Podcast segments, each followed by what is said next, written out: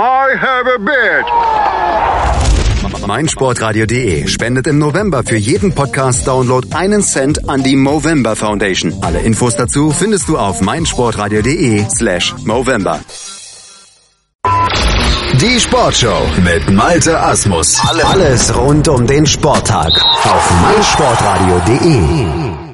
Tag der Abrechnung heute beim Skauserfunk auf meinsportradio.de. Nach zehn Spieltagen in der Premier League ziehen wir Bilanz. Wie ist es um die Unausgewogenheiten zwischen Defensive und Offensive beim Liverpool FC bestellt? Welche Antworten hat Jürgen Klopp auf die aktuell brennenden Fragen? Droht eine Eskalation im Fanlager oder beruhigt sich die Lage vielleicht nach den zuletzt erfolgreichen Spielen wieder? Fragen über Fragen, die wir klären wollen hier auf meinsportradio.de beim Liverpool Talk mit mir, Malte Asmus und natürlich mit André Völkel von den Berlin Reds, dem Berliner Liverpool Supporters Club. Hallo André. Mahlzeit, Malte. Ja, ich habe es heute richtig rumgesagt, ne? Liverpool FC.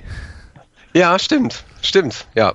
ja aber du, du hast aber, äh, du hast Gauserfunk nicht erwähnt. Doch, beim ersten, gesagt. beim ersten, das war gleich Nicht. das 1, 2, 3, 4, sechste Wort.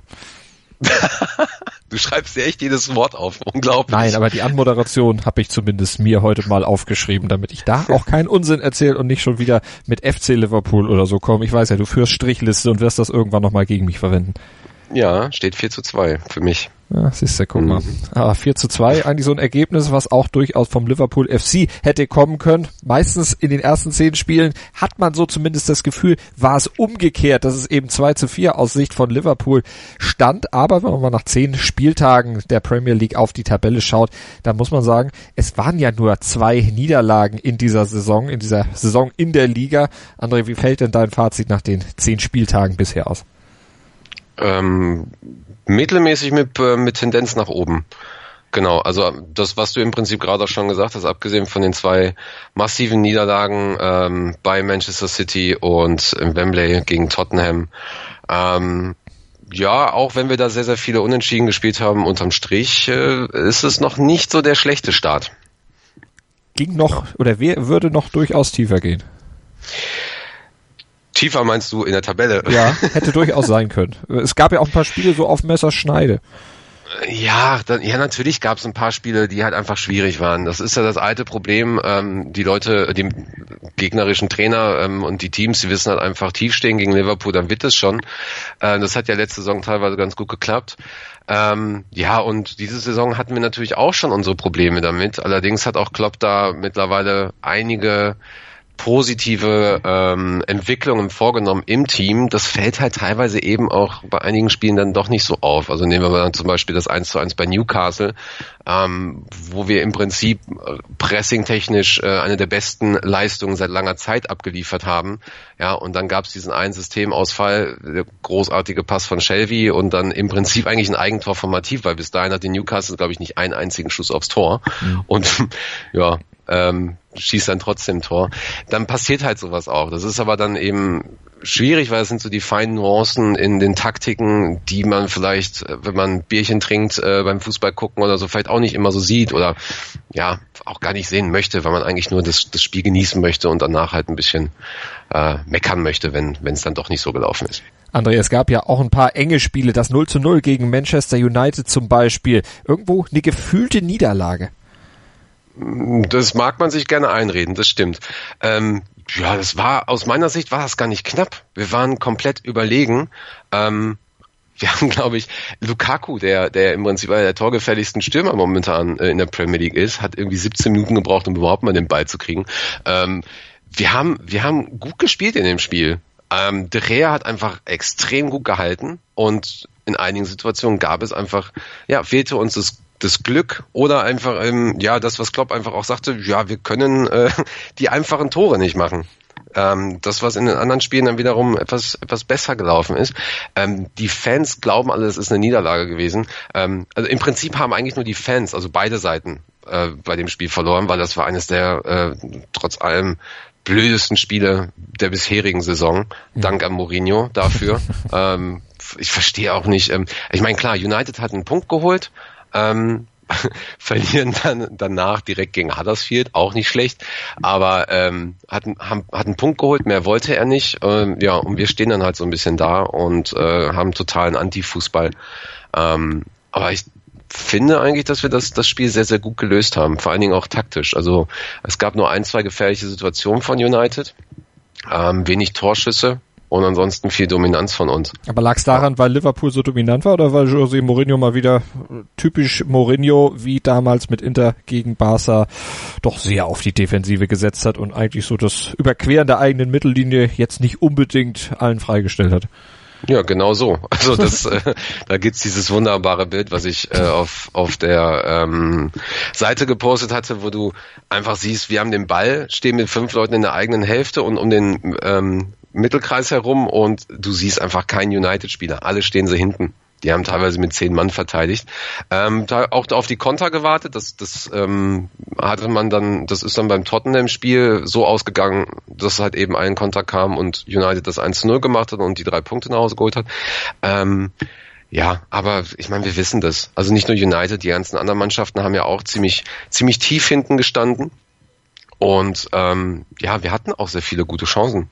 Nur wie schon mal gesagt, ne, De Gea war da halt einfach ein bisschen besser und vielleicht war auch eine, eine Flanke gegen die etwas größeren United-Abwehrspieler ähm, vielleicht auch nicht immer das beste, beste Mittel. Ja, positiv für Liverpool auf jeden Fall hinten zu null, aber diese Unausgewogenheit zwischen Defensive und Offensive, die ist ja immer in den letzten Wochen auch Thema gewesen. Jürgen Klopp kriegt den Laden hinten nicht dicht. Gegen Liverpool, äh, gegen Manchester United war es dann eben mal so, dass zu Null gespielt wurde und in den letzten Spielen, da klappte es ja dann auch mit der Defensive wieder besser. Aber wo es überhaupt nicht klappte, das war dieses Spiel gegen Tottenham. Du hast es schon angesprochen, diese krachende Niederlage auswärts mit 1 zu 4, wo Klopp hinterher ja auch sich nicht mehr vor seine Spieler gestellt hat, sondern dann doch auch den ein oder anderen ein bisschen an die Wand genagelt hat, vor allen Dingen sich zu dem Satz äh, hat hinreißen lassen, der dann auch große Schlagzeilen machte. Wenn ich da hinten gestanden hätte, dann wäre das nie passiert. Große Worte von einem, der nie auf dem Level gespielt hat. genau. Vor allen Dingen überlege ich dann, äh, als er gegen David Wagner gespielt, also gegen Huddersfield Town, äh, gab es ja dann auch, glaube ich, die Story, dass David Wagner mal gegen ihn gespielt hat und äh, die dann fünf Tore reinbekommen haben oder so. Fand ich schon ganz lustig. Ähm, ja, also ich glaube, da ist es ein bisschen mit ihm durchgegangen und er hat das auch nachher ähm, alles relativiert und gesagt, natürlich stehe ich hinter der Mannschaft. Das darf auch keiner vergessen. Ähm, ich denke aber, Trainer dürfen heutzutage auch einfach mal ausrasten. Das ist mhm. er ja vor allen Dingen auch in der Kabine, wie es dann später Joel Matip ähm, bestätigt hat. Und das war auch nötig. Ähm, das ist genau das gleiche wie beim City-Spiel. Ähm, da ist es für mich egal, ob wir dann zwei oder fünf nur verloren haben. Es hat doof für die Tordifferenz. Ähm, aber eher die Frage, wie wir die Tore bekommen haben und wie wir letzten Endes überhaupt in dem Spiel äh, ausgesehen haben. Das ist dann das Ärgerliche. So, natürlich kannst du äh, super spielen und trotzdem irgendwie in den letzten zehn Minuten zusammenbrechen und dann ein, zwei Tore noch reinkriegen, dann steht es 4-1.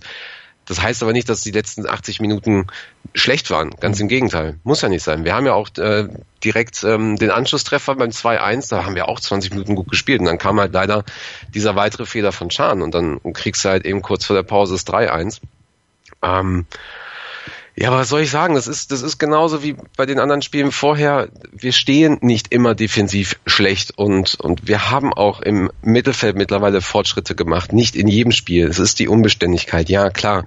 Ähm, sieht, man sieht es aber dann im Huddersfield-Spiel, ähm, wo Klopp einfach eine kleine taktische Raffinesse benutzt und, und äh, hinten switcht mit, mit drei Abwehrspielern also entweder einmal Gomez, der sich mitten in die Reihe stellt, oder Moreno, ähm, was er vielleicht auch äh, beim, beim Tottenham-Spiel hätte machen können. Mhm. Aber ich glaube, es wird ein bisschen zu schwarz gemalt. Ist das aber ein Vorwurf an Klopp, dass er eben zu wenig taktisch auch verändert, dass er vielleicht auch zu wenig rotiert insgesamt? Also er hat schon viel taktisch verändert, nur man merkt es halt heutzutage nicht. Es sind halt wirklich feine Nuancen. Es ist einmal diese, diese Dreierkette, die er beim Huddersfield-Spiel gehabt hatte, wo dann aber auch zu viele Spieler hinter dem Ball standen, anstatt vorne, um Anspielstation zu sein. Ähm, wir sind pressing-technisch haben wir ein bisschen bewusst abgebaut. Ähm, passtechnisch sind wir im Gegensatz zur letzten Saison, ähm, also Passanzahl sind wir etwas besser geworden. Wir haben andere Laufwege. Ähm, wir rotieren auf dem Spielfeld etwas besser. Firminios Position ist besser geworden. Ähm, der Wechsel von vom linken und rechten Stürmer beziehungsweise links und rechts außen ähm, wechselt immer mal wieder. Also es gibt da schon viele Veränderungen. Mhm. nur diese diese diese große Veränderung gegen tiefstehende Mannschaften die fällt nicht auf. Aber ähm, das Spiel gestern gegen Maribor zum Beispiel hat gezeigt, ähm, dass das in der ersten Halbzeit über 20 Flanken, die teilweise auch Torchancen herausgebracht haben. Gut, 20 Flanken sollte man vielleicht auch mal vielleicht fünf, sechs Tore machen. Ähm, mag vielleicht nicht die beste, die beste Taktik gewesen sein, also auch vielleicht auch nicht die ansehnlichste, wenn irgendwie jeder gefühlt jeder Ball ab, weggeköpft wird. Aber auf der anderen Seite hat sich die Mannschaft auch gesagt, okay, dadurch kre ähm, kreieren wir Chancen, machen das in der zweiten Halbzeit weiter und was ist passiert? Direkt das 1 zu 0 durch Salah. Hm. So, also da hat es dann doch wieder fun funktioniert. Und dann funktionieren auch irgendwann mal diese, diese einfachen Tore, dieses Zusammenspiel von Chan und Milner. Ähm, einfacher Doppelpass und dann draufhauen, hat funktioniert. Und das das hat halt eben beim Tottenham-Spiel nicht funktioniert. Und da ist es ganz, ganz böse ausgegangen. Bei Tottenham ist man eben nicht äh, Maribor, ist auch mal eben nicht ähm, erster FC Köln oder was auch immer. ja, es hat also dann funktioniert, zuletzt eben gegen Huddersfield, gegen Maribor jeweils 3 zu 0 gewonnen. Jetzt geht's dann vor der Länderspielpause noch gegen West Ham. Dein Ausblick jetzt nach diesen letzten zwei Spielen? Ich hoffe, dass, dass wir ein sehr, sehr gutes Spiel abliefern. Ähm, ich kann West Ham momentan nicht so gut einschätzen. Hab mir aber auch die letzten Spiele jetzt nicht mehr angeguckt. Ich weiß, dass sie auf jeden Fall einen ganz beschissenen Start hatten. Mhm. Ähm, ich hoffe, dass, dass wir an die Leistung aus der letzten Saison da anknüpfen können ähm, und dann locker wieder unsere zwei, drei Tore machen. Denn wir sind vorne gefährlich und wenn das hinten klappt mit der defensiven Ausrichtung, dann ähm, sehe ich da wirklich kein Problem.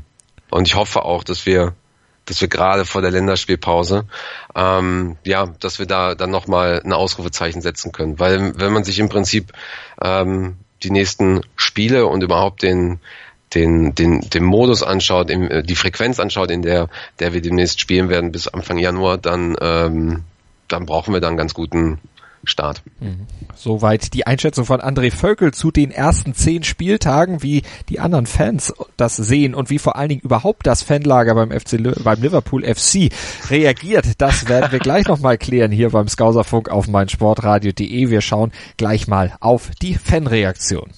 Sendung verpasst? Kein Problem. Alle Sendungen gibt es auch als Podcast auf meinsportradio.de. Mein Lieblingspodcast auf meinsportradio.de. Hallo, hier ist Malte Asmus. Jeden Montag um 19 Uhr hörst du mich zusammen mit Desiree Wolf und Thomas Wischnewski bei Nur Golf. Nur Golf ist für dich der Double Albatross unter den Sportpodcasts? Dann gib uns dein Feedback auf iTunes und bewerte Nur Golf mit 5 Sternen. Dir gefällt, was du hörst? Dann rezensiere unsere Sendungen jetzt auf iTunes und gib ihnen 5 Sterne. Skauserfunk auf mein Sportradio.de die Fanreaktion auf die ersten zehn Spieltage in der Premier League und auf die Saison überhaupt bisher, denn es wird ja auch in der Champions League beim Liverpool FC gespielt, sind jetzt unser Thema hier. André Völkel von den Berlin Reds, dem Berliner Liverpool Supporters Club, ist bei uns in der Sendung. André, wie sind denn die Fanreaktionen jetzt so? Du hast ja durch deine Tätigkeit für die Berlin Reds und durch dein Umfeld, dein persönliches Netzwerk ja sicher einiges gehört. Äh, ja, es gibt ja teilweise dann zu den Spielen schon äh, Diskussionen. Also zunächst erstmal, wir hatten halt nochmal einen Aufruf gestartet über Facebook und das, das lief auch wirklich sehr gut. Da gab es sehr viele interessante ähm, interessante, interessante Kommentare und Nachrichten und da will ich eigentlich jetzt mal Marcel Albrecht ähm, rauspicken, der das dann auch öffentlich gemacht hat. Das kam auch ziemlich gut an bei den anderen. Der hat es eigentlich ja der hat eigentlich da auch die, die ähnliche Einstellung wie ich. Also wir haben 16 Punkte jetzt schon, nur vier Zähler Rückstand auf den dritten Platz. Ähm, Salah ist eingeschlagen wie eine Bombe. Das ist auf jeden Fall ziemlich gut. Ähm, was hat er hier? Mit der Jugend kann man wirklich zufrieden sein, was da jetzt wirklich entsteht. Äh, Spieler wie Ben Woodburn und Trent Alexander-Arnold haben, ähm, sind wirklich Ausnahmetalente die auch nicht mehr wirklich allzu lange brauchen. Also ein bis zwei Jahre könnte man, könnte man hier denken. Und Steven Gerrard als Jugendcoach hier ähm, reinzuholen, war halt einfach der beste Schritt, den man machen konnte. Ähm, ja, und dann spricht er natürlich eben den negativen Punkt an die Fans in sozialen Netzwerken mhm. und, und das, was man, was man so in seiner Echo-Cloud, wie man ja immer sagt, äh, halt eben mitbekommt. Ähm, da kommen wir aber gleich noch zu. Ähm, wo ich ihm teilweise auch ja, teilweise unterstütze, ist bei der Aussage ähm, schlechte bzw. langsamer, behäbiger Spielaufbau gegen tiefstehende Gegner. Das ist auf jeden Fall ein Problem. Das hatte ich auch gerade schon mal angesprochen. Ähm, also er ist der Meinung, das sind auch viele andere, dass wir keinen Plan B oder C haben. Das sehe ich dementsprechend nicht so, hatte ich ja gerade schon mal mhm. erwähnt. Ähm, und was immer noch ähm, diskutiert wird, ist halt einfach die Transferpolitik. Also dass, dass man ähm, die Defensive auf Matip Klavan und Lovren aufbaut. Es wäre halt äh, zu dünn besetzt. Ähm, man kann jetzt halt mal Gomez rausnehmen, der, der auch vielseitig einsetzbar ist. Ähm, und da schreien halt schon sehr, sehr viele Fans nach, nach den neuen Transfers im Januar. Und da hoffe ich eigentlich auch, ähm, einfach um, um da noch, ja, vielleicht etwas Verstärkung zu bekommen, dass Klopp sagt, okay, ich kaufe im Januar doch jemanden. Hm. Und ja.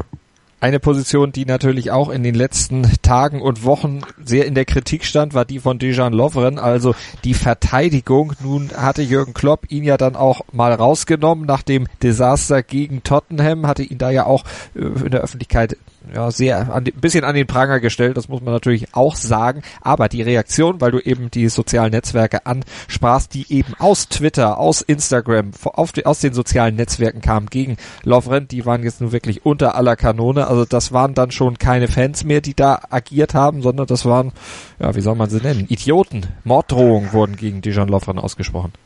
Ja, das ist sowas von abartig. Also da wüsste ich auch gar nicht, also ich werde nicht, dass das hier im Podcast wird ab 18 oder so. Mhm. Da möchte ich aber am liebsten einfach nur ausrasten, wenn man sowas mitbekommt. Das, äh, das, das, das Schwierige an der ganzen Sache ist, dass Lovren die, diese, diese äh, Kommentare und Nachrichten ja schon seit sehr langer Zeit bekommt. Eigentlich, eigentlich, ähm, ich glaube, seit der zweiten Saison da wird das schon mal angesprochen, äh, ganz kurz in, in den Medien. Da hat es aber nicht öffentlich gemacht. Ähm, und er hatte ja auch dann Privatprobleme, familiäre Probleme. Und da gab es dann auch so ein paar bescheuerte Seiten, auch sogenannte Fanseiten, die irgendwelche, irgendwelche ähm, äh, Berichte, Berichte versucht haben, zu manipulieren und gesagt haben so, ja, da ist dann irgendwas mit einer, mit einer Entführung und all so ein Mist und so. Also er ist halt schon seit, seit Monaten, wenn nicht sogar Jahren im Fokus.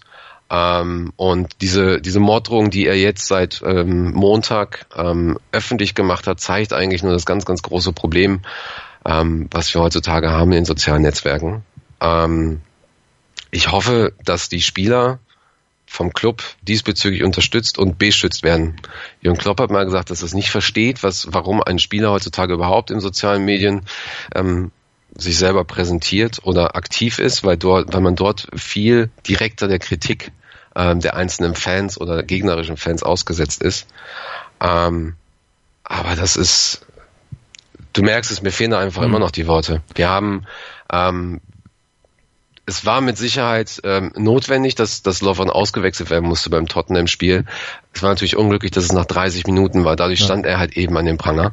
Ähm, da kann ich aber dann Klopps, äh, also Jürgen Klopps Reaktion verstehen und zu sagen, so, okay, nee, den muss ich jetzt auswechseln, der bringt jetzt gerade nichts. Mhm. Ähm, dass dann aber, dass dann aber die Leute so etwas abfeiern, ich, ich, ich kann es einfach nicht verstehen. Wir haben nach dem Spiel haben wir intern zumindest im Verein gesagt, so Mensch, lass uns doch einfach mal ähm, jetzt Supporter sein, anstatt anstatt einfach nur Fußballkonsument oder, oder wie man das auch immer heutzutage nennen will. Mhm. Ähm, und lass uns Briefe verfassen, Bilder schicken, lass uns ein kleines Paketchen fertig machen äh, und das an Liverpool schicken, an die Spieler und sagen so, hey Leute, lief jetzt nicht alles so gut und waren auch unglückliche Unentschieden und die blöden Niederlagen und so weiter und so fort. Aber ihr dürft nicht vergessen, für wen ihr spielt und dass die Leute ähm, die sich Supporter nennen, euch halt auch supporten und in schwierigen Zeiten hinter euch stehen. Was ja auch irgendwie jeder zweite Song von Liverpool aussagt, dass man auch mal hinter der Mannschaft stehen soll. Und das ist auch etwas, was scheinbar heutzutage verloren gegangen ist. Die Leute haben keine Geduld mehr mit einer Mannschaft. Und die Leute haben auch keinen, kein Respekt mehr davor, dass das halt andere Menschen sind. Ich meine, wir kennen das von, von anderen Fällen, in den, die in den Medien zwischendurch mal hochkochen ähm, oder gerade im politischen Spektrum. Das, war, mhm. das hast du mit Sicherheit auch ja alles schon mitbekommen, wie da teilweise mit den, mit den Menschen umgegangen wird. Ähm, aber ich verstehe es nicht. Das ist Fußball. Fußball ist für uns natürlich Hobby und irgendwo auch eine Passion.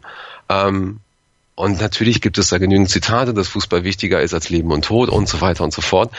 Aber warum können wir nicht einfach als Supporter dastehen und einfach mal wieder Fußball genießen? Einfach nur genießen. Einfach nur Fan sein, hinter der Mannschaft stehen, zwischendurch mal ein bisschen kritisieren und meckern und so weiter. Klar, haben wir auch im Stadion damals gemacht. Aber warum, warum muss man dann solche Leute beleidigen, mhm. Morddrohungen machen oder andere Fans, die mal eine andere Meinung haben. Warum muss man da direkt sagen so, du bist voll der Superfan? Was ist denn da kaputt bei den Leuten? Was, ich verstehe es einfach nicht. So, ich kriege das auch immer wieder bei uns. Äh, wir haben, wir haben ja auch eine Facebook-Gruppe und, und Chatgruppen und all sowas. Ähm, bin dann auch in anderen Foren unterwegs und denke mir auch manchmal so, boah, die hat man irgendwie damals echt ins Gehirn geschissen.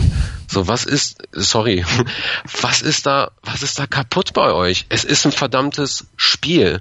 So. Und ja, wenn wir jetzt seit Jahren keinen Titel mehr bekommen haben, dann haben wir es halt einfach nicht. Lasst uns doch einfach genießen, dieses Spiel zu gucken und, und dankbar dafür sein, dass wir diese Spieler, dass wir diese Passion für diesen Verein haben und diese Spieler ähm, einmal die Woche, sogar fast wirklich, also im Vergleich zu anderen Mannschaften, können wir einmal die Woche uns die Spiele dieser Mannschaft angucken, in Pubs, im Stadion oder was auch immer angucken und fertig. Und wenn sie dann, dann doch irgendwann mal einen Titel gewinnen, ja, dann ist das halt einfach ein Bonus. So. Aber da wird ein Spieler nach 30 Minuten ausgewechselt, weil er ganz klar, das, da gab es ja schon Artikel dazu. Lovren ist ganz klar seit Monaten krank, muss irgendwie fünf Schmerz, Schmerzmittel nehmen. Hm. Schmerzmitteltabletten, was auch immer der da alles nehmen musste. Ja, hat dann noch den Stress mit seiner Familie, ähm, muss sich dann sowieso seit seit Monaten darum kümmern, äh, immer mal wieder zur Polizei gehen und sagen so, ja hier, ich habe wieder irgendwie, irgendwer will meinen meinen Kindern schaden, ich werde auf der Straße angemaut und so weiter. Ähm, muss ich das jetzt irgendwie ernst nehmen oder oder was kann ich da machen und so weiter, ja. Und dann dann geht bei denen eine Sicherung durch und dann kriegt es einfach nicht hin, wird ausgewechselt ja, und muss sich dann noch so mit so einem Scheiß auseinandersetzen. Und dann haben diese Menschen da draußen, scheinbar Menschen da draußen, nichts Besseres zu tun, als zu sagen so, hey, hey, hey, Lovren geht raus, voll der Verlierer. Alter, ernsthaft.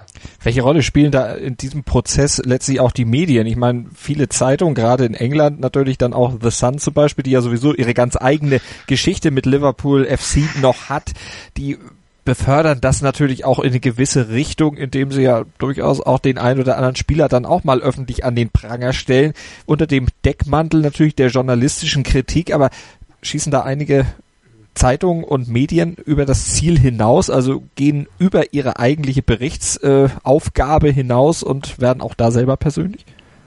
Naja, bei der Sun brauchen wir uns darüber nicht zu unterhalten, sowieso. Die sind ja nicht ohne Grund gesperrt in Liverpool. So, ich weiß auch gar nicht, ob die überhaupt noch mal jemand kauft in dieser Stadt. Kann ich mir eigentlich gar nicht vorstellen. Ähm, die sind immer, immer ähm, äh, über die Stränge geschlagen. Und im Prinzip hat ja Klopp irgendwann, äh, ich weiß gar nicht mehr, wann das genau war, gesagt so, äh, Sie sind von der Sun, als, als er eine Frage bekommen hatte, so, ja, mit Ihnen spreche ich nicht und Sie wissen ganz genau, für das, was Sie nächste Woche veröffentlicht, äh, äh, veröffentlichen werden, mhm. das war ja die Story mit, äh, mit äh, der Affäre seiner Frau. Ähm, dafür haben sie kein Recht mehr, hier mir Fragen zu stellen. Und das finde ich auch vollkommen in Ordnung. Und das haben sie ja dann auch bei Everton gemacht. Da haben wir auch mal drüber gesprochen, über den Spieler, der am, äh, der, der verwirrt am Straßenrand stand und so mhm. weiter. Nein, sowas gehört einfach nicht in die Medien. So. Man kann, man kann mal erwähnen, dass jemand private Probleme hat, dann war es das aber auch.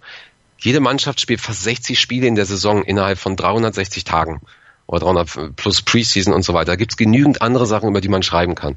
Ja, und da prangere ich aber auch so Zeitungen auch in Deutschland, so wie äh, äh, Spocks, Goal, äh, Kicker und so weiter an, die einfach nur den Fall ähm, aufrollen ja, und einfach nur erzählen so, ja, das und das und das und das ist passiert so. Mhm. Warum können die nicht dann einfach in dem Moment sagen so, ja, das ist, das ist men menschlich vollkommen daneben und übrigens, wenn ihr so etwas macht und das auch in den Kommentaren schreibt, dann werden wir das an die Polizei weiterleiten, was ist, das ist gegen das Gesetz und das ist, das ist ein Arschlochverhalten. Mhm. So, warum können die das nicht machen?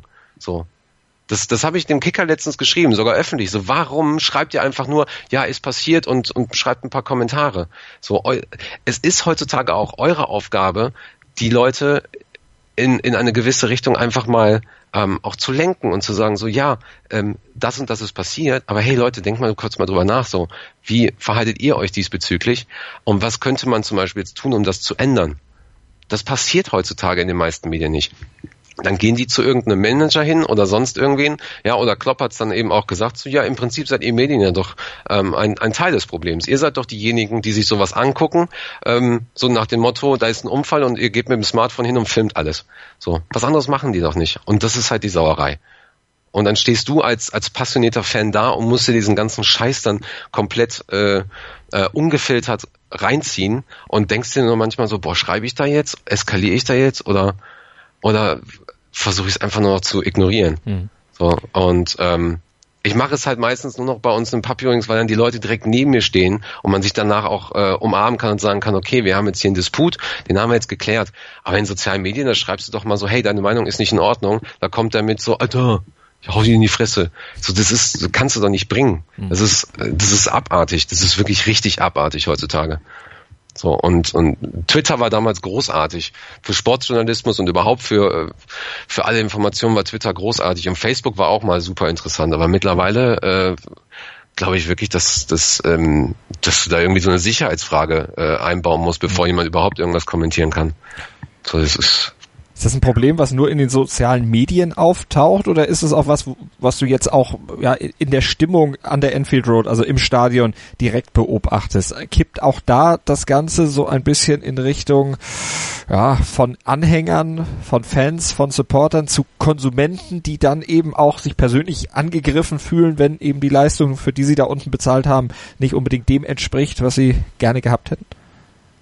Also es gibt mittlerweile viele Konsumenten in, äh, an der Enfield Road, also nicht an der Enfield Road, sondern Leute, die Enfield besuchen. Das haben wir bei den letzten Spielen gemerkt. Vor allen Dingen die Spiele, die ohne Kommentator laufen, ähm, die Champions League Spiele, also, da hat man das halt auch mitbekommen, dass ähm, dass die Stimmung, dass die Stimmung da schwierig ist. Da das liegt ohne jetzt pauschalisieren zu wollen, es liegt wahrscheinlich wirklich daran, dass sehr, sehr viele ähm, Touristen, Groundhopper und Konsumenten dahin kommen. Ähm, aber die haben da kein Recht zu. Nein, die, die packen ihr, ihr blödes Handy aus und machen ein Foto von José Mourinho. Ja, ich kenne noch die Zeit, wo, wo, wenn dieser Trainer in Enfield auf den Platz gegangen wurde, dann wurde der angeschrien von allen Seiten. Der konnte nicht mit seiner Mannschaft kommunizieren. Genauso wie die United, wie Manchester United generell.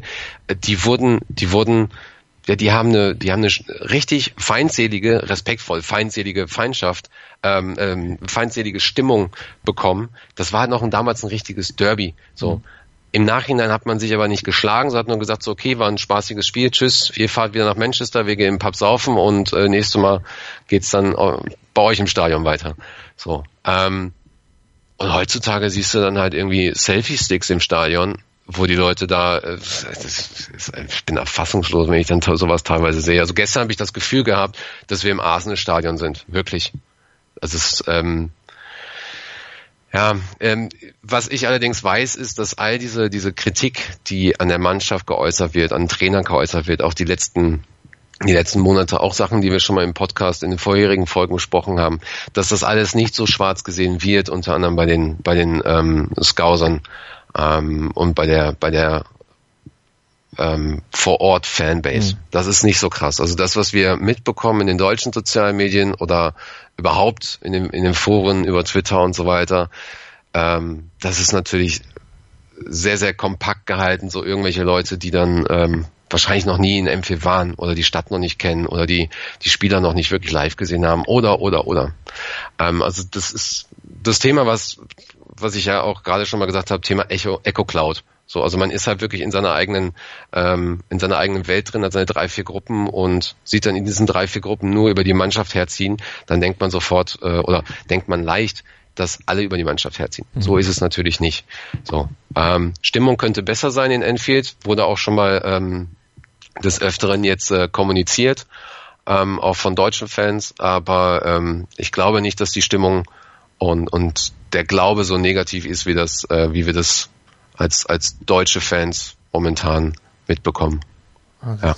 Sind wir gespannt, wie sich die Entwicklung dann dahingehend äh, weiter gestalten wird, wie dann auch die Stimmung sich dann in den nächsten Wochen entwickeln wird. Wir gucken gleich noch hier beim Skauserfunk bei unserem Talk zum Liverpool FC auch mal auf positive Nachrichten vom Liverpool FC, nämlich auf die Jugend. Da tut sich einiges. Da hat es ja zum Beispiel jetzt auch einen Weltmeister im Aufgebot, im erweiterten Aufgebot der Liverpooler und der den wird oder den möchte Jürgen Klopp irgendwann selber auch da nochmal in die erste Mannschaft holen und bei aller Kritik, die auch Jürgen Klopp in den letzten Wochen entgegenbrandete, er hat schon gesagt, das werde ich als Trainer hier noch erleben beim Liverpool FC. Wer dahinter steckt, gleich mehr bei uns hier beim Skauserfunk und euch kann ich schon mal darauf hinweisen, schaut mal auf mein Sportradio.de und schaut auf unsere Movember Aktion. Wir beteiligen uns nämlich am Movember, lassen Schnurrbärte sprießen und werden dafür auch dann Geld sammeln. Spenden Spenden sammeln. Für jeden Podcast-Download im November gibt es nämlich einen Cent von meinsportradio.de an die Movember Foundation. Also ladet eifrig runter und bittet, bittet uns ordentlich zur Kasse. Gleich geht's weiter hier beim Skauserfunk auf meinsportradio.de. Der November ist haarig. Der November trägt Schnurrbart.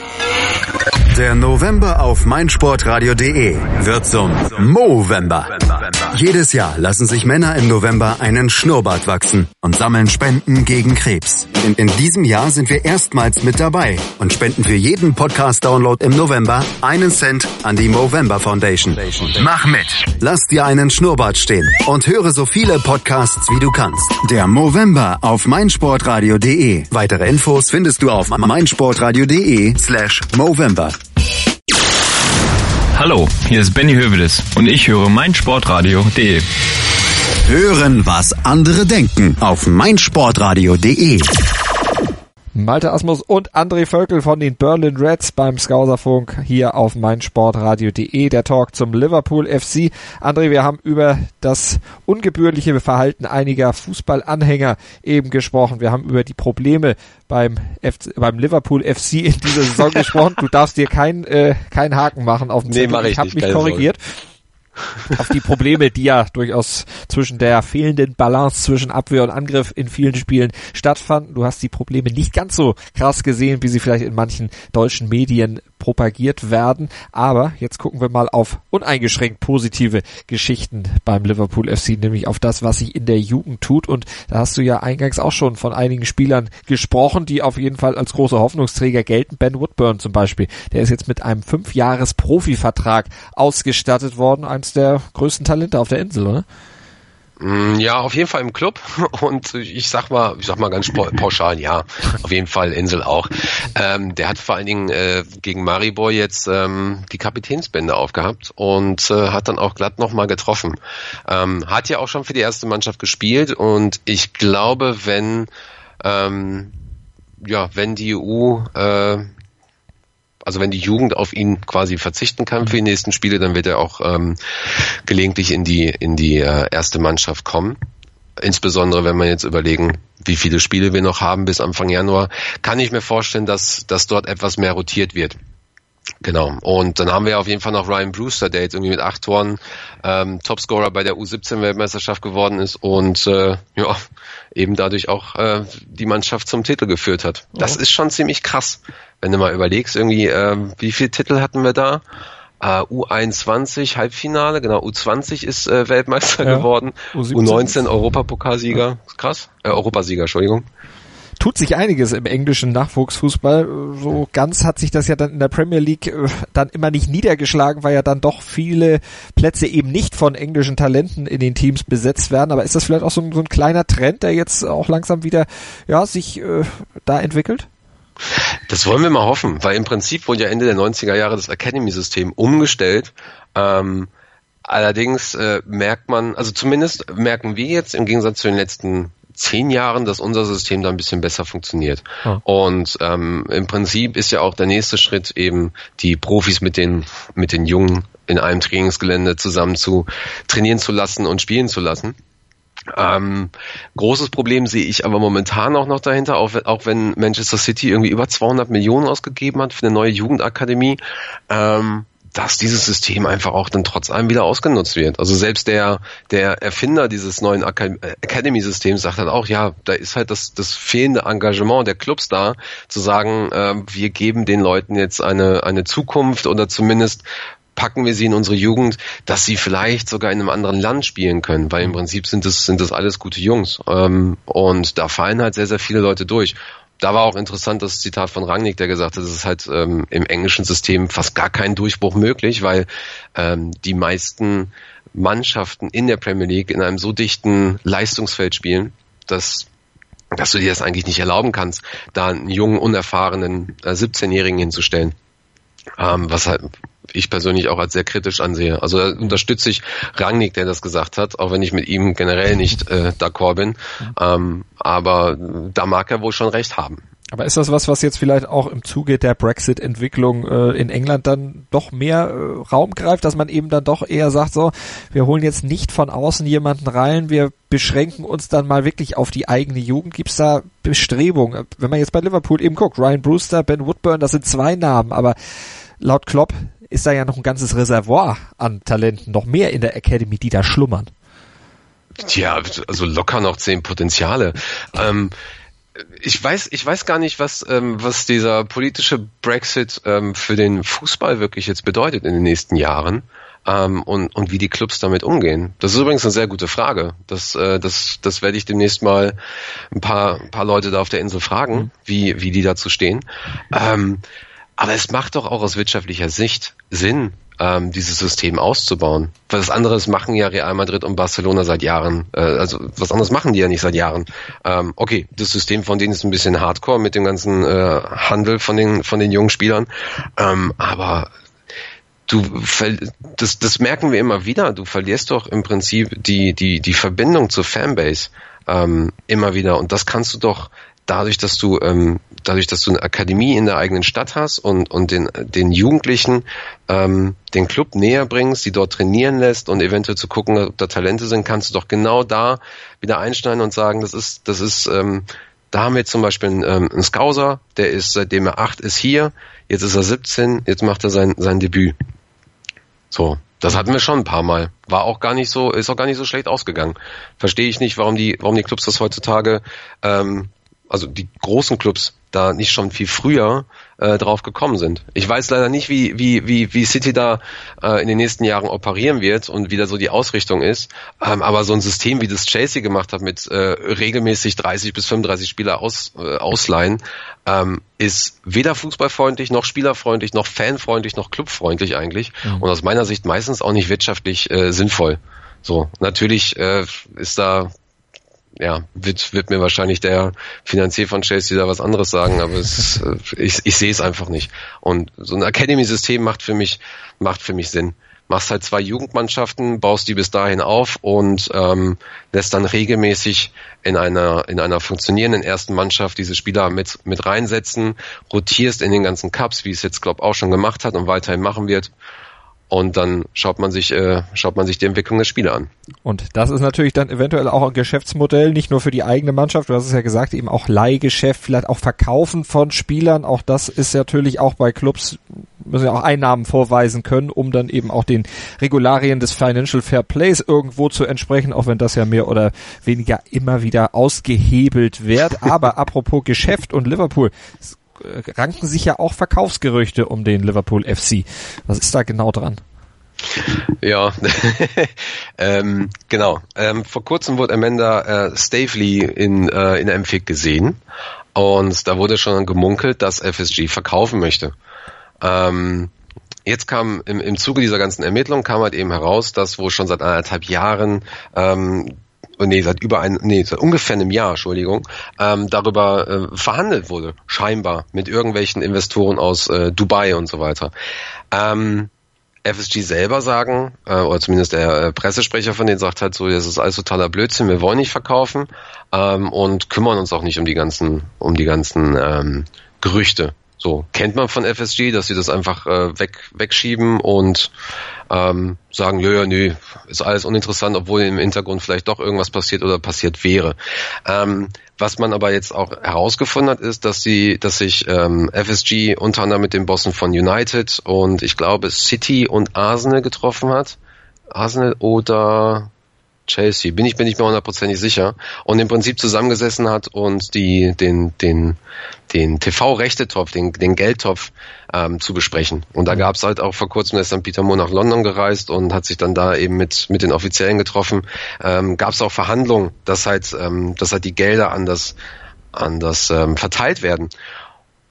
Und jetzt wird einiges wieder klar. Wahrscheinlich wird FSG erstmal nicht verkaufen, weil sie haben gesagt, so, also wenn mir, wenn uns jemand Liverpool abkaufen möchte, also mindestens 1,5 Milliarden äh, Pfund möchten wir gerne haben. Das ist unser, unser Preisschild.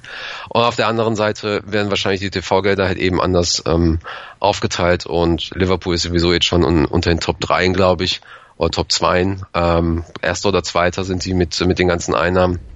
Ähm, das, das wird den keiner wegnehmen. Hm. Das ist eine Kuh, die die melken wollen. Davon, davon gehe ich mal aus. Ähm, aber wer FSG kennt, wer die Story kennt von, äh, von Liverpool der letzten 15 Jahre, zumindest auf dem Gebiet weiß, äh, das kann sich auch nächste Saison ändern.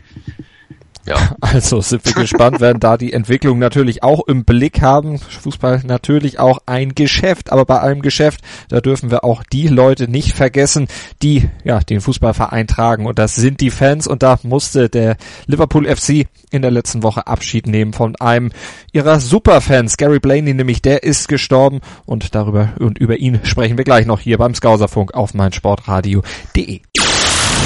Moin, hier ist Ralf Gunesch. Als Fußballprofi habe ich für Alemannia Aachen, FC St. Pauli, Mainz 05 und den FC Ingolstadt 04 gespielt. Und auch mich hört ihr auf meinsportradio.de. Hören, was andere denken auf meinsportradio.de. Mein Lieblingspodcast auf meinsportradio.de. Hallo. Hier ist Andreas Thies von der Sendung Chip in Charge, dem Tennis Talk auf meinsportradio.de. Jeden Montag versorgen Philipp Joubert und ich dich mit den neuesten News aus der Welt des Tennis. Darüber hinaus bieten wir Dailies zu den Grand Slams oder auch Live-Übertragung von ausgewählten Turnieren. Wenn dir gefällt, was du von uns bekommst, freuen wir uns über eine gute Bewertung für Chip in Charge auf iTunes. Dir gefällt, was du hörst? Dann rezensiere unsere Sendungen jetzt auf iTunes und gib ihnen fünf Sterne. Skauserfunk auf meinsportradio.de, der Talk zum Liverpool FC mit André Völkel von den Berlin Reds. André, wir müssen über den verstorbenen Liverpool FC Superfan sprechen, über Gary Blaney unter Liverpool-Fans eine absolute ja, Legende, eine absolute Institution gewesen. Du kannst uns mehr über ihn erzählen. Ja, in dem, wir müssen auf jeden Fall sagen, dass Superfan in dem Fall nicht negativ gemeint ist, sondern halt wirklich positiv, so wie es, wie das Wort eigentlich gemeint ist. Genau, Gary Blaney hatte ähm, Throat Cancer, also Kehlkopfkrebs und ist äh, vor kurzem mal eben daran gestorben. Ähm, viele Leute, die, die noch nie in Liverpool waren oder selten dort sind, wenig mit der Fanszene dort zu tun haben, werden ihn wahrscheinlich nicht kennen. Er selber ist 2007 ähm, zum Liverpool Fan of the Year ge, äh, gewählt worden und ist seit Jahren eine Institution in der Fanszene und war auch sogar so anerkannt, dass er den meisten Trainern der letzten, ich glaube, 10, 15 Jahre immer so eine Silberplatte ähm, als, als Zeichen des Respekts und, und Willkommensgeschenk übergeben hat. Ähm, selbst Jamie Carragher hat ähm, hat mit einem Twitter-Post und und und äh, mit einem kleinen ähm, mit einem kleinen Gruß im Prinzip an der äh, an der Verabschiedung teilgenommen und er war zum Beispiel einer dieser Spieler, immer wenn er ähm, den Platz betreten hat, hat er ähm, Gary zuge, zugewunken.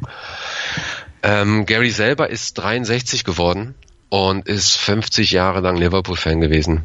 Ähm, hat seinen Sohn ähm, mit 16 verloren, Peter Andrew Harrison, der war, ist einer der 96 Opfer von Hillsborough und ähm, all diese ganzen Stories, die, die Gary äh, in den letzten 50 Jahren über, über den Club erlebt hat, gibt's ähm, gibt's in einem Buch, was ich jedem ans Herzen legen kann. Ich selber habe mir das auch erst vor kurzem bestellt und habe ein bisschen noch eingelesen. Mhm. Das Buch heißt In My Blood und das sind ähm, Eindrücke von, von Liverpool, Eindrücke von der Fanszene dort, von der Stadt. Die sind, die, die, ja, also ich habe großen Respekt davor, dass er dieses Buch geschrieben hat und natürlich überhaupt vor seinem Leben, aber dieses Buch ist, ähm, das ist wie, es, ist ein, sollte ein heiliges Buch sein, das ist unglaublich. Die Geschichten, die da drin stimmen. Man, man bekommt so viel mit von Liverpool. Ähm, das kann ich persönlich nicht in Worte fassen. Ich kann es halt nur jedem, der ein bisschen Englisch kann, ans Herzen legen, sich dieses Buch zu kaufen. Und ähm, ja, was soll man sagen? Es ist Gary ist ja nicht der Einzige, der die letzten Monate oder letzten ein, zwei Jahre gestorben ist unter den, unter den Hardcore-Liverpool-Fans mhm. mit sehr, sehr viel Geschichte dahinter. Es ist halt, es, ähm, ist halt immer wieder traurig. Und ähm, bewegen, wie auch der Club äh, mit diesen Verlusten dann umgeht. Die Anteilnahme, die auch von Seiten des Clubs kommt. Ja, meistens, ähm, jetzt muss ich mal gerade überlegen, was die bei Gary selber gemacht haben. Also natürlich, natürlich ähm, wird auf allen Kanälen ähm, ein, ein Beitrag geschaltet. Mhm. Der, der übliche Beitrag in dem Fall halt eben. Ähm, und äh, ich, ich weiß es gerade ehrlich gesagt nicht, ob die irgendwo irgendwo einen Raum haben oder irgendwo Platz haben im Stadion oder so, wo die irgendetwas von diesen Menschen verewigen. Das weiß ich gerade wirklich nicht. Ähm, könnte ich mir aber gut vorstellen beim Club.